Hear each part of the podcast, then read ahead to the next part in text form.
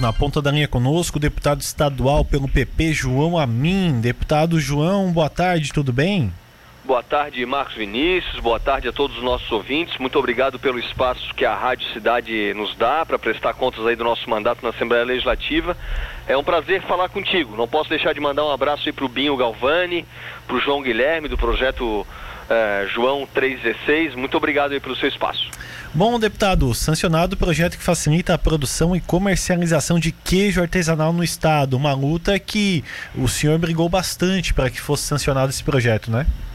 É, na verdade, desde 2016 a gente está querendo é, da, deixar o produtor de queijo artesanal de leite cru tranquilo, né? São mais de 15 mil famílias que vivem disso no estado de Santa Catarina, aquela pessoa que aprendeu com seu avô, com seu pai, que vai passar para o seu filho, para o seu neto. E essa última modificação, né?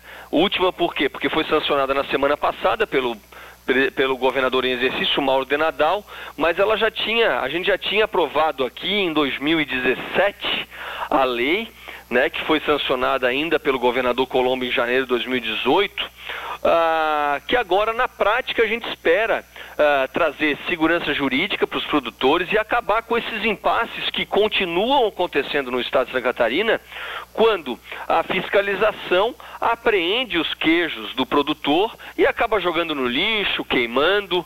Eh, aconteceu isso em eventos, em, em residências e a gente eh, espera que isso não aconteça mais. Essa cadeia, como você falou, cadeia produtiva do, do, queijo, é muito grande, né, deputado? Mais de 15 mil famílias, como o senhor falou. E essas famílias já começam a se beneficiar desse, dessa lei aprovada ou demora algum tempo para que efetivamente na prática aconteça?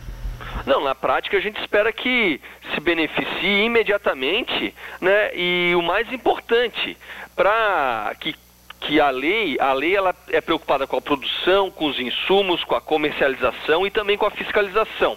A gente espera também que isso faça que a gente consiga preservar os modos tradicionais de, de, de cultura, de produção, uh, que a gente vê nos, no, em, independente do cantinho do estado de Santa Catarina, né? Às vezes há aquela característica mais italiana, mais alemã, uh, o queijo serrano.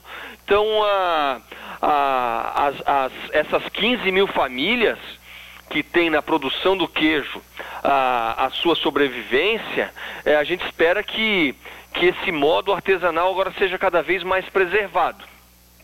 Uhum.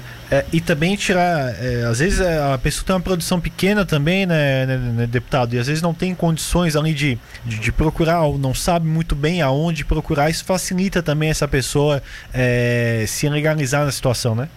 Perfeito. O, o, o mais importante é a pessoa continuar fazendo o que aprendeu com a sua cultura, com seu pai, com seu avô, que tenha segurança para o cidadão que compre o queijo, né? Que esse queijo seja livre de brucelose, tuberculose todas as, as doenças que possam, possam existir, né? A queijaria ela vai ter que dispor de, de ambientes adequados para recepção do leite, a higienização, a, a fabricação da embalagem, a estocagem, mas o mais importante que a qualidade do nosso produto seja oferecida para o consumidor.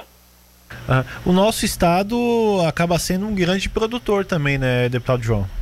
Com certeza, até porque na época da discussão da aprovação, lá em 2017, 2018, só o estado de Minas Gerais tinha uma legislação específica que tratava sobre a comercialização e a produção do queijo artesanal de leite cru, inclusive com a participação da Universidade Federal de Minas Gerais, uh, na nossa, uh, na construção da nossa lei, é, eles até falavam que a nossa lei era já melhor que a deles.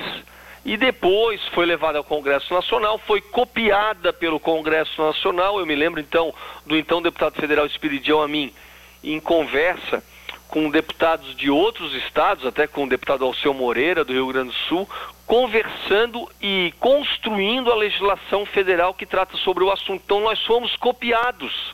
E a gente espera que uh, o mais importante, que o produtor do queijo artesanal de leite cru agora possa ter a segurança, a tranquilidade de produ produzir o seu queijo, que é de, de grande qualidade para o nosso consumidor.